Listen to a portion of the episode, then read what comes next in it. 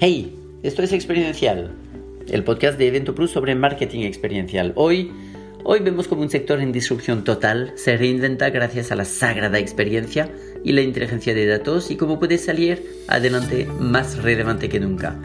Hoy vemos cómo el retail pasa de ser un sector de venta transaccional a un sector de puro marketing experiencial. Mi primera pregunta para Javier. Hemos uh, enterado mucho el retail en los últimos años. En la pandemia lo digital ha, conquistado una cuota de mercado increíble. hay un, hay ¿La resistencia está en marcha? ¿La resistencia del punto de, de venta está en marcha?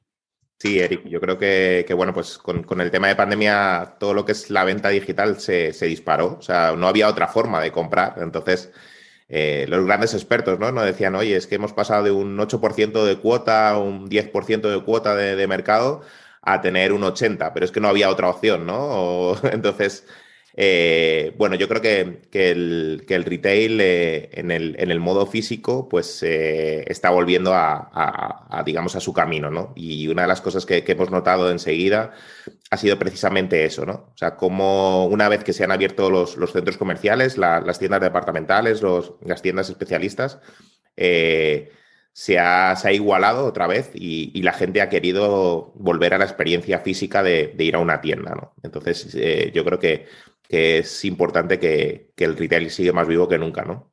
Vale, el retail sigue más vivo que nunca, pero eh, tiene que cambiar o está cambiando para adaptarse a muchas cosas, cambios de estilo de vida, obviamente la tecnología y, la, y, el e-commerce que está aquí en su, en su nuca eh, ganando cuota de mercado.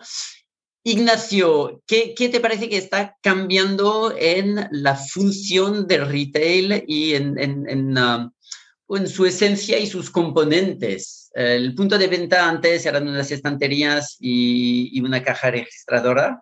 Em, ¿En qué se está convirtiendo y cómo está cambiando el papel del punto de venta dentro del marketing de las, de las ventas? Una pregunta larga, pero vamos a intentar simplificar la, la respuesta. Bueno, buenos días a todos. Sí, vamos a ver. O sea, nosotros o yo creo que hace, hace relativamente poquito se, se hablaba de la muerte del street marketing, ¿no? O sea, de, la tienda física. Eh, bueno, esto evidentemente no pasó, empezó a, evolucionar hacia el concepto de omnicanalidad, luego empezó el mundo efectivamente digital y ahora con la pandemia, como bien decía Javier, pues se ha potenciado muchísimo. Y ahora los retailers, en base a ello, eh, están viendo que tener un punto de venta físico eh, es absolutamente una ventaja competitiva eh, versus no tenerlo, ¿no? O sea, entonces la combinación del físico con el online es, digamos, el canal ganador. Entonces es cierto que lo que mm, las tiendas tienen que evolucionar, sin duda, tienen que evolucionar en base a las demandas de un nuevo consumidor. O sea, el nuevo consumidor ha, ha establecido, digamos, ha cogido unos hábitos que ha dado del mundo físico, por lo cual como que demanda ya cuando llega al online, digo, al, perdón, al online, cuando, llega al físico demanda algo que le traten de forma parecida o que haya las mismas posibilidades, ¿no? Por lo tanto, aquí la clave es que el, retailers o los diferentes tipos de retailers tienen que ir evolucionando sus tiendas físicas, o sea, desaparecer no, sino potenciarlas para eh, ofrecer y con la palanca muy clave de la tecnología para ofrecer esa experiencia diferencial, esa experiencia eh, sencilla y esta experiencia, digamos, personalizada. Por lo tanto, ese va a ser la evolución desde mi punto de vista del, punto físico.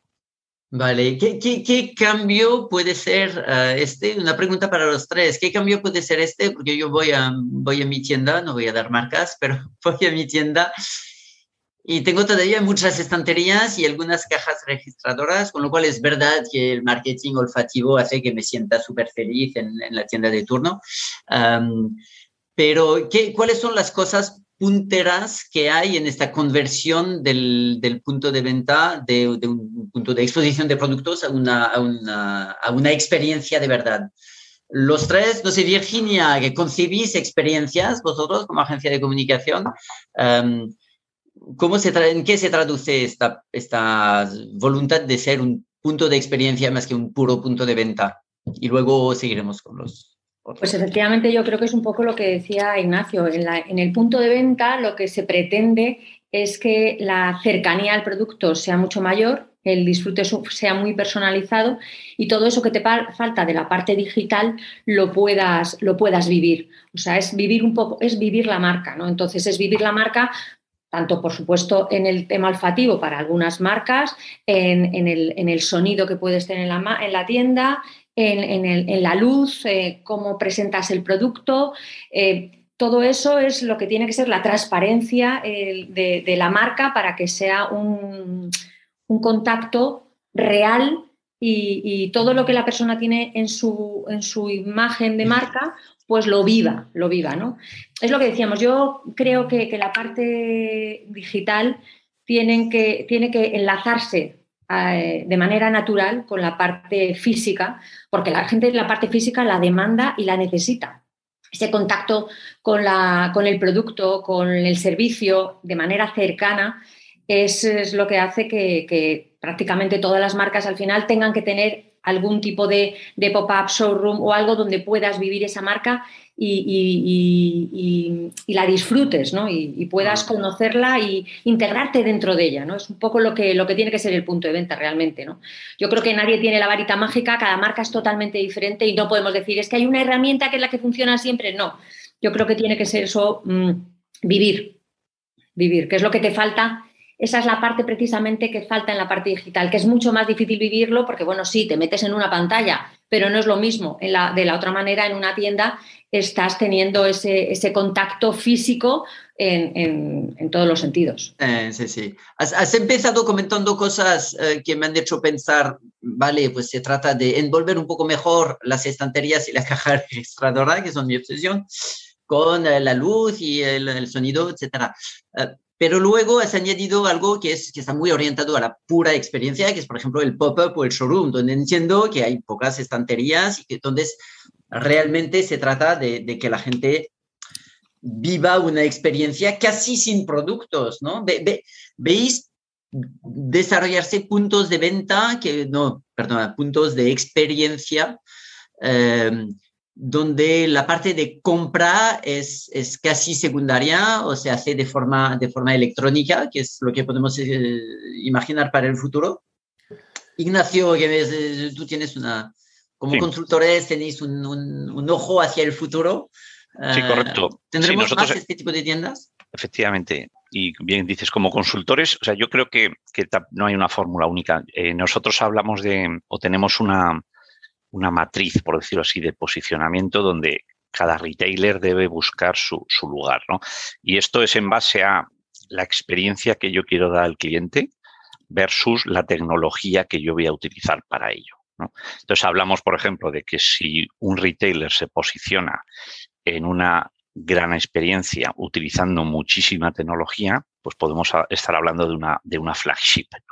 Pero esto, claro, las flagship tampoco eh, todos los retailers que tienen cientos de tiendas, puedes tener todo que sean flagships, evidentemente, ¿no? Por lo tanto, hay que buscar cada retailer en base a su negocio, en base a su tipología de cliente, dónde se tienen que posicionar aquí, ¿no? Porque tampoco tiene sentido que las tiendas sean todas eh, en este posicionamiento y, luego que, que, tampoco haya ningún tipo de productos. O sea, es decir, que hay que buscar un equilibrio y poner los medios necesarios para ofrecer esa experiencia que se ha decidido para su tipología de cliente. Sí, es lo que yo creo que efectivamente en algunos casos eh, hay una necesidad del cliente de cuando hay una tienda física, por mucho que sea una, eh, una flagship, eh, depende para qué productos, ¿no? Pero a veces necesitas tener esa oportunidad de poder realizar la compra, aunque sea digital, aunque sea tal, porque al final el objetivo de todo esto es vender. Entonces, no tiene mucho sentido solo vivir una experiencia, solo disfrutar de esa experiencia si luego eso no puede tener el, resultado final, ¿no?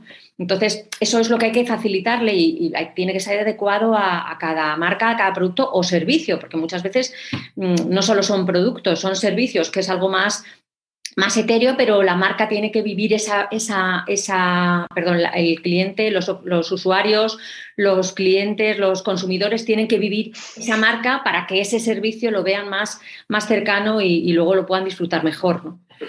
Sí, yo creo que, justo en, esa línea que estamos hablando, eh, nos hemos dado un poco la tendencia de, estos últimos años, ¿no? De marcas que digitalmente han tenido ese hype, ¿no? De, conseguir su posicionamiento mediante redes, mucha gestión digital, pero al final, eh, pues marcas que, han conseguido ese posicionamiento han tenido que abrir ese pop-up, ¿no? Como dice Eric, o esa tienda física para poder llegar a, más consumidores, ¿no? O ese consumidor que está tan fidelizado con la marca pueda sentir la experiencia de decir, bueno, pues voy a una tienda física de, esta marca para, para, aunque ya es consumidor o tiene el producto en casa, pues, pues ese, ese engagement que tiene con la marca necesita tener ese canal físico, ¿no?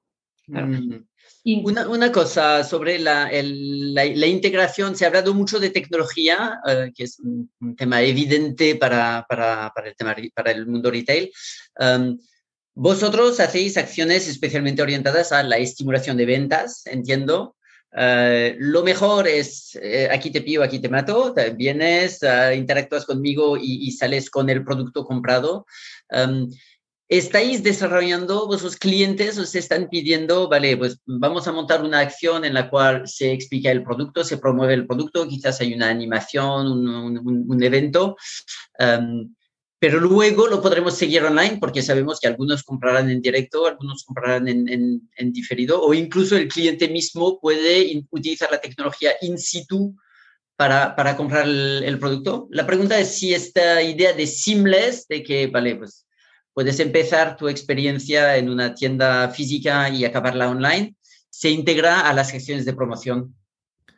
Nosotros, por ejemplo, Erika, con las marcas que trabajamos buscan el, círculo completo. O sea, esto que hablamos, que llevamos eh, ya hablando del web roaming, el showrooming, ¿no? De, esa tendencia de o estoy en la tienda y estoy mirando por, por internet si lo encuentro en otro sitio mejor o cuando estoy en casa eh, estoy mirando, pero luego voy a la tienda para, comprarlo, es como la tendencia eh, total, ¿no? Y, los clientes lo que buscan es, eh, principalmente las marcas, cómo llegar a los clientes para no perder esa venta o que, o que cambie de marca el cliente, ¿no? Entonces, lo que buscas siempre son soluciones para poder darle la posibilidad al, comprador que pueda tener la mejor opción, pero que siga comprando el producto, ¿no? Entonces, ahí nosotros un poco como, como herramienta siempre, pues es ese, ese push dentro de, del retail, de cómo pues, acercar la marca al cliente final, pero luego cuando está en su casa, eh, pues es eso, esa estimulación vía pues, eh, eh, redes o vía newsletter o, posicionamientos web. Incluso, bueno, algo que, que en pandemia para nosotros nos resultó muy muy, digamos, posicionador para, para muchos de los clientes es poder llegar y el mismo vendedor que tienes en la tienda, eh, tenerlo vía, vía online, ¿no? O sea, que yo pueda tener, interaccionar con, ese vendedor mediante un, pues, eh, un chat, no solo escrito, sino que yo le pueda ver y me pueda seguir vendiendo el producto, ¿no? Entonces yo creo que es importante poder conseguir el, look completo para, el consumidor final. Mm. Yo aquí, ah, por, complementar a Javier, que estoy totalmente de acuerdo, nosotros desde Deloitte, por ejemplo, estamos ahora en un, par de proyectos o tres en el cual el foco del retailer es, aparte de, pensar en la tienda del futuro, que, llamamos, es, oye, aprovechando todos los, metros cuadrados que tengo, que efectivamente pues hay formatos más grandes, más pequeños, pero es decir, cómo yo puedo eh, utilizar el espacio físico para mediante la tecnología, eh, ofrecer todo el surtido de productos a mis clientes, pero que no están en la tienda. O sea, es decir, una pequeña tienda de, bueno, pues los, por ejemplo, ¿no? Los Decathlon City o los Leroy Merlin City, que son pequeñitos, pero que tienen un enorme surtido. El objetivo es, vamos, cómo, cómo mis clientes pueden o deben acceder a todo el surtido que está online. ¿no? Y esto es ya pues definir acciones específicas utilizando tecnología, pues los kioscos típicos que con pantallas, ¿no? Que, el cliente accede, ve todo el surtido e incluso puede comprar ahí, o la venta asistida de, especialistas que tienen la tecnología en su, tablet y asesoran al cliente de, de, ese producto e incluso lo compran con él en la tienda. O sea, todo este tipo de acciones de rentabilizar el, digamos, la tienda física eh, se, está, se está ahora haciendo y pensando mucho en ello. Podemos imaginar que un formato de tienda del futuro eh, sea casi sin productos, experiencial, muy relacional, es decir, que tengas tu asesor, un poco como alguien en IKEA te asesora sobre tu, cocina, tecnología y que toda la compra se haga a través de, tecnología. Esto nos, lo podemos imaginar yo es que creo que eso depende muchísimo de cada producto. Hay productos que eso no van a poder conseguirse nunca. O sea, en el mundo, por ejemplo, de la ropa y los accesorios, eh, lo puedes hacer todo digital y lo puedes hacer todo desde casa, pero precisamente la tienda física es la que te hace que puedas eh, ver y tocar ese producto que al final la gente lo necesita y, que, es lo que te hace que la compra sea completa. esa marca tiene una vida y es la que tienes que vivir en el punto de venta y en toda su imagen de marca y tal, pero realmente lo tienes que poder eh, ver y tocar. ¿no? Yo creo que además nosotros, por ejemplo, en las tiendas muchas veces hemos puesto pantallas interactivas para que efectivamente esa pantalla te lleve a más elementos y más em, productos de los que vende ese esa tienda y efectivamente así puedas ver el abanico completo. Y, es verdad que en general la gente que va a la tienda física, ese tipo de, pantallas se utilizan si tienes un comercial que te apoya y te ayuda. Si no, de por sí, la gente ahí quiere ver, quiere tocar y quiere estar más en contacto cerca del producto. No tanto, o sea, por la experiencia que nosotros tenemos y hemos puesto unas cuantas, ese tipo de pantallas eh, y ese tipo de acción, o sea, la gente quiere probar y pues va a probar un teléfono, va a probar una tablet, va a probar tal, porque precisamente quiere tomar la decisión de si compra una y otra y quiere hacer esa prueba. Pero para ver el abanico eh, de productos es casi más cómodo verlo en tu ordenador, que ves ese, esa marca más otras muchas más y tienes esa, esa, esa comparativa mucho más completa en tu propio ordenador que en la tienda. Entonces, mm, yo creo que la parte interactiva en las, en las tiendas eh, funciona, pero tiene que tener un apoyo de una azafata, eh, el comercial, más que, más que una persona sola frente a eso, ¿no? frente a una pantalla una persona sola se queda en casa. Exacto, si quieres, si quieres comprar online, pues quédate, en casa. No, pero aún así, es que, este mundo del retail es, yo creo que es la industria perfecta, ¿no? Porque hay tantos tipos de retailers vendiendo tanto tipo de producto que, o sea, a tu pregunta, Eric, bueno, hay experimentos ya de tiendas que solo hacen esto, o sea, realmente que no tienen producto. Entonces es un, es un volumen de exploración de diferentes marcas haciendo diferentes cosas que, bueno, que la verdad es que es, es, una maravilla verlo y tenerlos monitorizados para ver cómo va, va funcionando, ¿no? Incluso el producto más, más digamos, más tangible que el sector, que es la retail alimentación, que, que, el producto fresco sobre todo a tocar, bueno, pues ya hay algún retailer experimentando a simplemente poner códigos QR en las paredes y, no tienen mercancía. ¿no? Aún así, yo creo que, como dice Virginia, eh, una tienda totalmente digital eh, va a ser difícil porque el humano somos más emocionales que, racionales, ¿no? Y esto es importante, estar en contacto con el producto y con el cliente, con la marca en un espacio. Mm, perfecto. es un poco, eh, es curioso, ¿no? Pero sí las, las conversaciones que hemos tenido con retailers últimamente nos decían algo eh, que pues, nos hace pensar, ¿no? Es que tenemos demasiadas referencias y que va a llegar un momento que la tendencia de, los, de las tiendas, tanto alimentación como de, textil o, tecnología, es que, los productos que se queden dentro de los, de los estantes, como tú dices, Eric, eh, sean los, los básicos y los que generen eh, atracción al, cliente. ¿no? Entonces, decía, dice, hemos sufrido un boom en los últimos eh, años de, pues tengo una salsa de tomate, pero tengo 40 salsas tipo con, con, carne, con albahaca, con. Entonces no, no cabe todo en los anaqueles, o tendría que tener unos, unas tiendas enormes, ¿no? Entonces, digamos que voy a tener básicos y, luego voy a tener eh, producto, productos gancho, ¿no? Entonces, eh, nos decían, y todo eso va a ser una combinación del canal físico y el canal online. O sea, yo voy a tener un producto que voy a poder recoger en tienda, pero habrá otro que solo lo podrá comprar online por, por un tema de espacios, ¿no? Entonces, eh, con eso es, yo creo que una combinación también forzada a, que los dos canales se, entiendan en, en, un futuro muy próximo, ¿no? Vale. hemos hablado de, volviendo a este concepto de seamless, hemos hablado de tecnología, pero ah, lo ideal es que si yo voy a Mango y luego estoy en Mango Online, se me, se me identifique, esto eh, ya, ya es una realidad o esto se limita a pocas, eh, pocas marcas en mi vida con, la cual, con las cuales tengo una tarjeta de fidelización.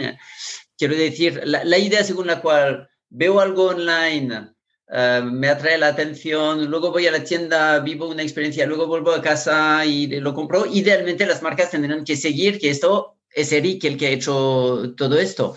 Um, ¿es, es, ¿es, realidad uh, hoy um, o es algo que os parece efectivamente esencial y en el cual las marcas están trabajando porque permite esta personalización extrema de todo el marketing integrando online y offline? Ignacio. Sí, bueno, yo desde mi punto de vista eh, esto que acabas de escribir, que es conseguir la omnicanalidad total, ¿no? Em, o sea, eh, no es fácil, no es fácil y además por, los sistemas o la tecnología que, que tienen los, los, los, retailers que no está adaptada a conseguir eso. Entonces hay algunos que ya lo están consiguiendo. Lo que sí que yo te diría que, que sí que hay una concienciación de que hay que llegar sí o sí a esto. O sea, hace un año o dos, eh, pues quizás algunas marcas decidían que, su posicionamiento y lo que estaban haciendo era suficiente, pero ahora yo creo que, el 95% de las marcas ya tienen claro que esa es la meta a seguir. Y entonces están en, muchos proyectos para que no son fáciles, repito, pero sí que sí que están en el camino para llegar ahí. Entonces, ¿en cuánto tiempo? Bueno, pues por la dificultad que os comento, pues no será a cortísimo plazo, pero bueno, ya las marcas líderes, por decirlo así, pues llegarán más pronto y los otros pues serán unos followers, pero todos creo que llegarán a esa a este aspiracional ¿no? de la omnicanalidad. Mm. Vale. Eh, ¿Esto hará necesario eh, que la gente dé sus datos, que la gente acepte ser traqueada, eh, entiendo?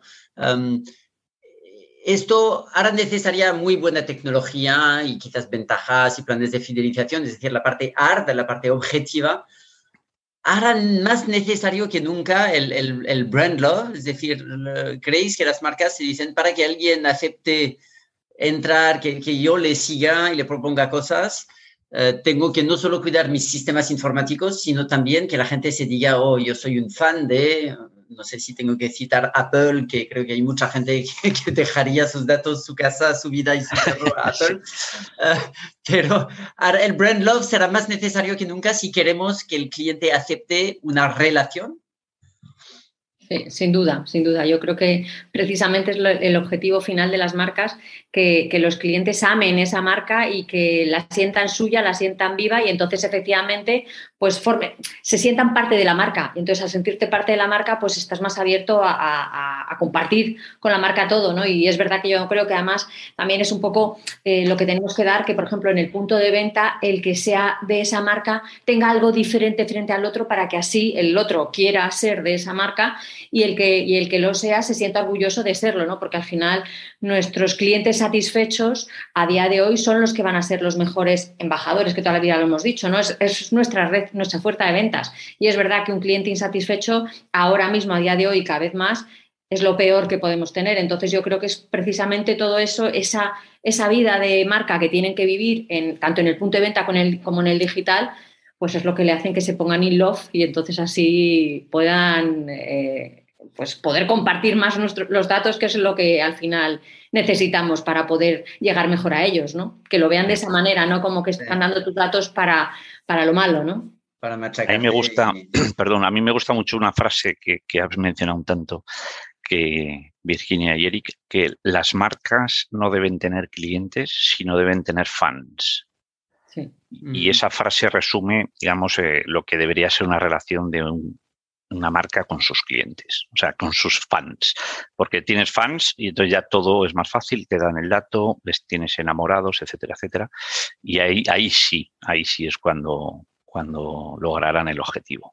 Y además yo creo que hay un cambio de tendencia, ¿no? Antes, digamos que la marca tenía que hacer para, para poder acercarse mucho al consumidor, pero es que ahora es una, o sea, es cómo puedo enamorar a ese consumidor, o sea, cómo hago cosas para que me, sienta fan, ¿no? O sea, entonces eh, hablábamos justo lo que decías de Eric del dato, ¿no? O sea, yo creo que las marcas están obsesionadas de conseguir sus DMPs para saber qué hacen sus fans, ¿no? Cómo, cómo qué productos tengo que sacar, qué cosas tengo que hacer para que esos fans se, vuelvan más sólidos, ¿no? Para que no miren a otro lado, a otra marca. Y, esa obsesión precisamente por, por, saber quién son, qué hacen, cómo se comportan, para, para poder trabajar en productos nuevos o en cosas nuevas, eh, yo creo que es una tendencia ahora mismo en, muchas de las marcas que están creando pues su estructura de datos de cómo se comportan las personas que compran su producto, ¿no? Vale, nos quedan cuatro minutos. Esto me da tiempo para una pregunta súper sencilla y luego una palabra de, cierre que es para, para, vosotros en lo que veis de, vuestros clientes. ¿Qué diríais que es el gran reto para los próximos años? ¿Vale? Pregunta un poco amplia, pero encontraréis. Precisamente yo creo que el reto precisamente es lo que decíamos, ¿no? Conseguir que nuestros clientes no sean clientes, sino que sean los fans de la marca y, se enamoren de la marca y sientan la marca que sea suya. Y precisamente yo creo que para eso las experiencias, tanto digitales como, como offline, es lo que hacen que conseguir ese engagement, que es lo que queremos todos y que sería lo perfecto. Perfecto, pues Virginia se ha adelantado. Ignacio, ¿qué dirías que es el gran reto? Bueno, lo de Cristina, digo, perdón, lo de Virginia es, está claro. Y yo por añadir eh, respecto al punto de venta físico, que lo que hay que conseguir es, es, una, es un palabra, pero que al final es que sea digital. O sea, digital, que es que... es el consultor que habla. Sí, total, perdonar, sí, pero es ya de formación profesional. Pero el concepto digital en un punto de venta es traer lo mejor del on eh, en la tienda para ofrecer al cliente una experiencia memorable. Entonces, eh, añadido a, a, lo que ha hecho Virginia, pues en las tiendas es lo que hay que conseguir, ser digital. Que, es algo que es un ¿eh? concepto bonito, pero, pero muy complicado de implementar, entiendo. Sí, sí, no, no, es fácil. Hay que tener, hay que, hay que estudiar bien cómo llegar ahí, tomar medidas, luego tener, hacer acciones unificadas, o sea, no podemos hacer acciones en silos, o sea, hay que tener una visión de, o sea, una estrategia de cómo puedo llegar ahí o cómo debo llegar ahí. O sea, no podemos ir pegando ahí tiros para hacer acciones eh, aisladas que serán unos impactos pequeños, pero, pero luego no, no son continuistas. Perfecto, Javier.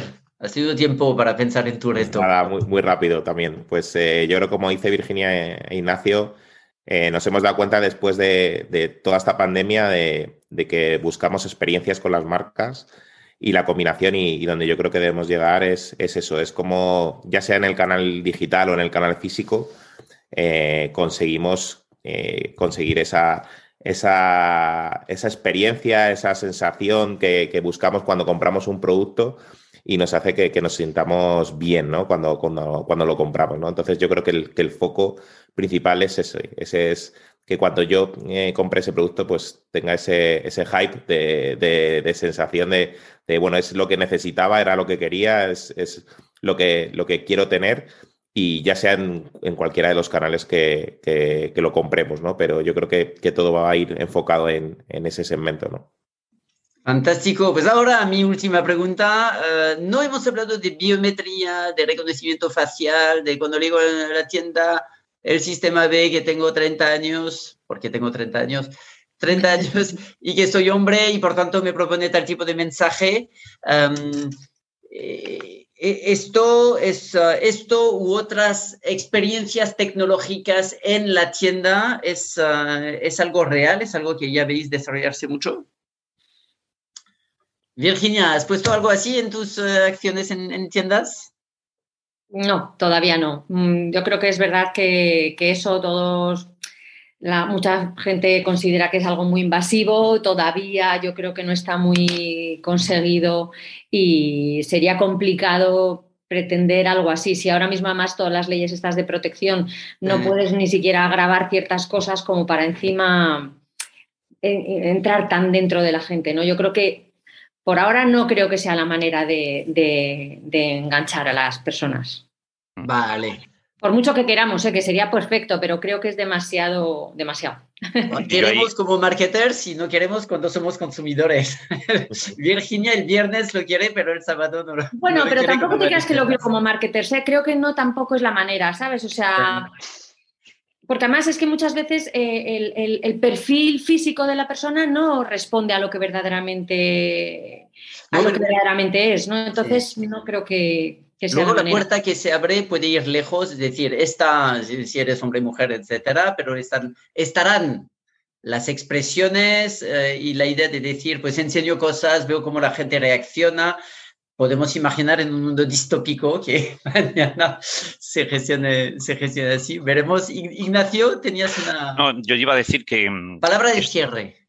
Sí, para decir que esto se está haciendo en otros países. Eh, bueno, en China, en todos los países asiáticos sí que se hace y, de hecho, tenemos un ejemplo muy, muy bonito que es en Kentucky, fijaros, en Kentucky Fried Chicken, eh, en base al reconocimiento facial de, de la familia, pues te proponen un menú porque detectan quiénes son y tu estado de ánimo, ¿no? Pero esto, efectivamente, como bien dice Virginia, en España, y lo tenemos, lo tenemos constatado nosotros desde el Deloitte, aún por la ley de protección de datos, no es posible, ni va a ser posible, yo creo que en corto plazo. Además que el, europeo, por decirlo así, lo ve muy demasiado invasivo todo esto. ¿Que llegará? Yo creo que sí, pero en Europa quizás cueste algo más este tipo de acciones. Nos quedará el marketing olfativo. Perfecto. Ignacio Moreno de Deloitte, Virginia Vascón de Wasabi, Javier Arellano de Salesland. Nos vemos todos en Madrid para una gran conferencia expo sobre las múltiples facetas de la experiencia. Y ya está, be happy. Gracias. gracias. Encantada. Hasta luego. Gracias por vuestra atención. Ahora, si os interesa el mundo del marketing experiencial, visitad la web del Experiential Summit ex-summit.com y espero veros en este gran evento sobre el mundo de la experiencia. Saludos.